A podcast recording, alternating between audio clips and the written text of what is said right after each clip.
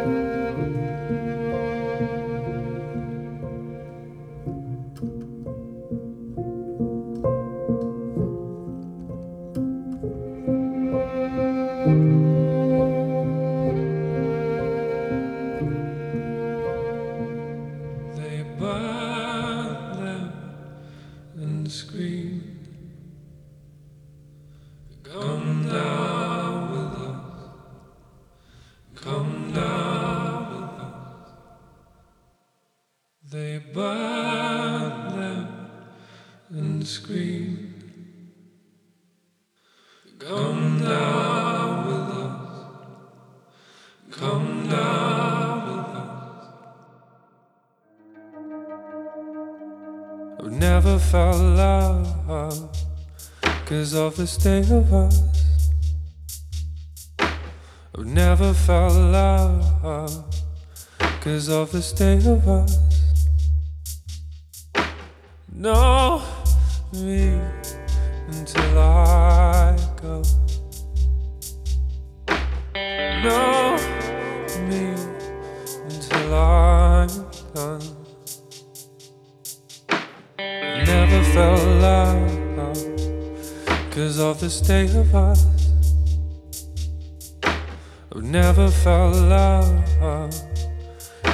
of the stay of us.